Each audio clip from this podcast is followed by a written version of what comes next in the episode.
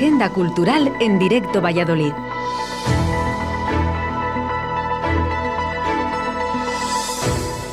Amigos y amigas de la agenda cultural de Radio 4G Valladolid, ya estamos de vuelta. 10 de marzo de 2022. Qué pronto se pasan los días, ¿eh?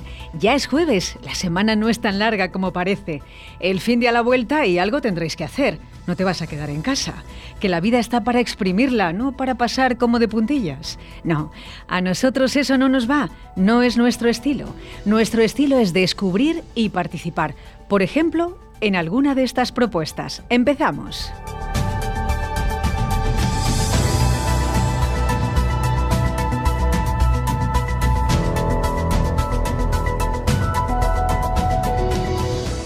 Poemas por y para la paz. Compartimos un evento muy especial que ojalá no tuviera que producirse, pero la actualidad manda y esta es una bonita forma de contribuir a la paz. El camino para terminar con la guerra es la paz y Valladolid lo reclama para Ucrania en clave de poesía. La Fundación Municipal de Cultura convoca un maratón de poesía en apoyo al pueblo ucraniano. El objetivo es que la voz de los ciudadanos muestre solidaridad con el país invadido por Rusia. Hoy mismo, jueves 10 de marzo, la Casa Revilla acoge el maratón Poemas por y para la Paz, desde las 18 horas hasta las 21.30. Espero que estemos a tiempo de participar. La inscripción es gratuita y se hace en la Casa de Zorrilla, bien presencialmente o bien por teléfono. Para participar, solo hay que elegir un poema que encarne deseos de paz. Puede ser de autoría propia o ajena, o también ofrecerse a leer poemas de autores ucranianos que facilita la propia organización. El maratón será presentado por Eva Moreno y Pedro Ojeda y contará con el acompañamiento musical de cantautores vallisoletanos que se caracterizan por unir poesía y música, como Astrolabio, Binomio Nómada y Edgar Massa. Después de cada poema se encenderá una vela. Tomad nota y animaros a contribuir de esta manera. Las inscripciones en la Casa de Zorrilla, en la calle Fray Luis de Granada, y el maratón esta tarde en la Casa Revilla.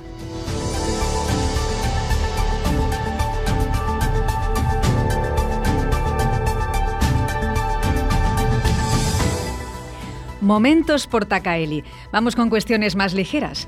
Las variadas propuestas musicales que como cada fin de semana tenemos en Valladolid. Abrimos con la oferta de la sala Portacaeli.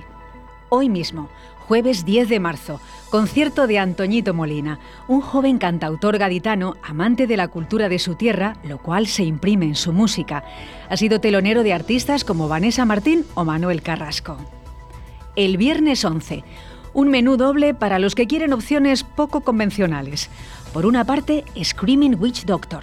Hacen garage rock de mucha calidad pero sin dejar atrás la fiesta sobre el escenario. Y para completar, Nester Donuts, un único hombre sobre el escenario tocando todos los instrumentos y haciendo trash flamenco, algo así como el heavy metal más agresivo unido con el flamenco. Y el sábado 12, el Canijo de Jerez, o lo que es lo mismo, Marcos del Ojo, un músico conocido por la banda de flamenco rock Los Delincuentes, en esta ocasión en solitario en una etapa más madura, pero sin perder el estilo fresco y desenfadado. Concluimos el fin de semana, también hay plan para el domingo, aquí no hay día vacío. Además tenemos un plan internacional, un cuarteto de rock británico, Electric Black, composiciones potentes con influencias de los clásicos del rock duro para sentirse muy eufórico. Es la primera vez que vienen a España y será en la sala Portacaeli. Más información, todos los detalles, los horarios y la venta de entradas en salaportacaeli.com.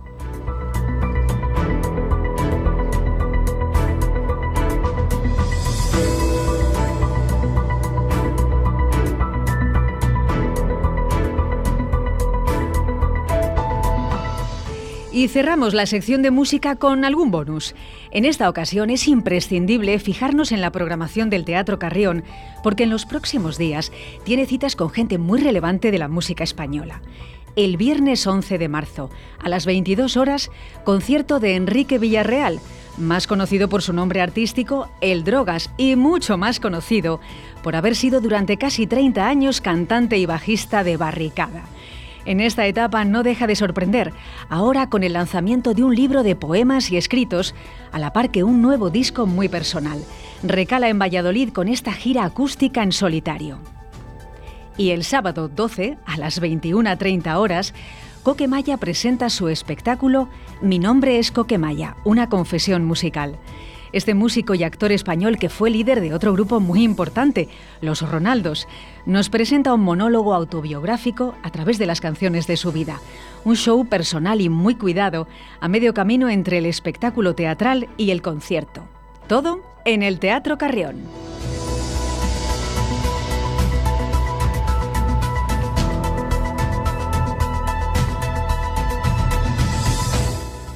Los conciertos de la estufa.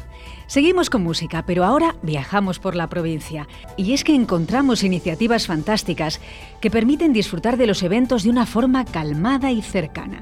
Y en este sentido, nos fijamos en los conciertos de la estufa. Una idea que surgió en 1999 en Arrabal de Portillo. Un grupo de amigos aficionados a la música tradicional de Castilla aprovecharon las antiguas escuelas y el calor de su estufa para promover un ciclo de conciertos y llevar la música a su pueblo. De esto hace más de dos décadas. El evento ha ido creciendo tanto en logística como en valor y después del parón de la pandemia vuelve.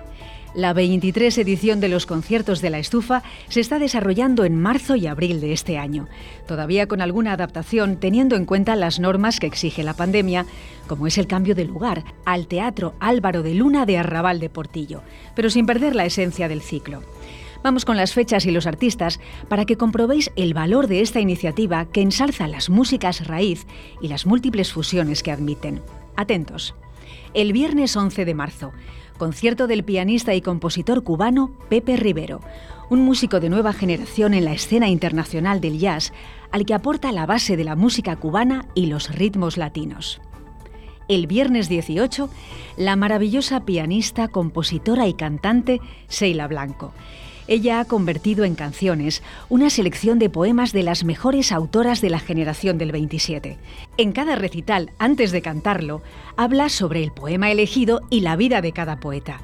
Es su aportación a esta reivindicación histórica, poética y feminista. Seguimos.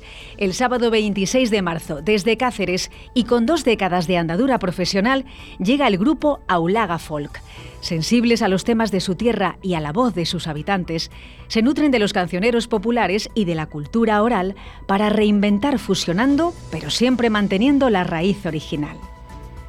El sábado 2 de abril, uno de los representantes más destacados del flamenco jazz, Antonio Lizana, saxofonista, cantante y compositor que propone un viaje desde las raíces del flamenco hasta el jazz contemporáneo.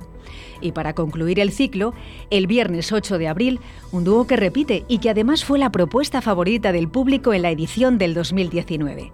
Antonio Serrano y Constanza Lechner.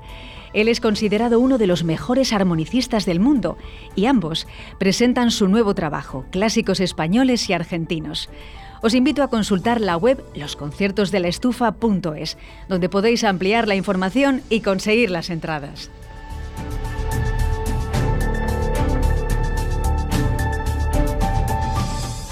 Salón del Cómic y Manga 2022.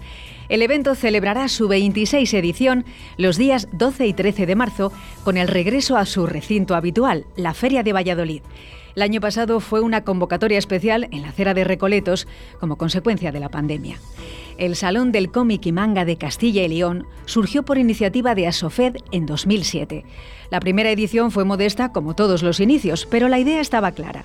En la comunidad no había un espacio en el ámbito del noveno arte, es decir, el arte del cómic a día de hoy se ha consolidado, convirtiéndose en una cita de referencia para los aficionados al cómic, el manga y la novela gráfica. Cada año recibe miles de visitantes. Es un evento importante. Gracias al cómic, muchos niños y jóvenes se acercan a la literatura. Los asistentes pueden participar en torneos y partidas de videojuegos, asistir a presentaciones editoriales, charlas y talleres impartidos por profesionales del sector. Este año se recupera el tradicional desfile cosplay y el posterior concurso. El cosplay es más que ponerse un disfraz. Los cosplayers, que así se llaman los participantes, se caracterizan y se meten en la piel del personaje representado. El desfile será el sábado 12 de marzo a las 13.30 horas en la Plaza Mayor y la comitiva estará muy bien acompañada, nada menos que por la Legión 501, ya sabéis, ese regimiento militar del universo de Star Wars, y además la Escuela Municipal de Música de Valladolid Mariano de las Heras. Las localidades pueden adquirirse a través de la página web del recinto, entradas.feriavalladolid.com.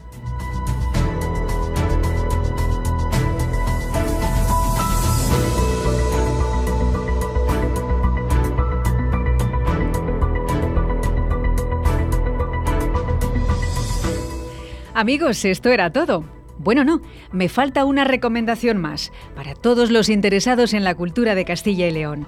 Los miércoles por la tarde de 6 a 7, sintonizad Radio 4G Valladolid y así podéis escuchar el nuevo programa cultural Atardece que no es poco, con Daniela Deva, Begoña Martín y Félix Muñiz. Vais a conocer de cerca a los artistas, la historia y las citas culturales de la comunidad y te lo pasas muy bien. No es un programa serio y aburrido. No, no. Cuando termines siempre quieres más. Atardece que no es poco. Los miércoles de 6 a 7 de la tarde. Ah, y los jueves a las 12, dentro del programa Directo Valladolid, tienes una cita conmigo y con la agenda cultural. Hasta la próxima.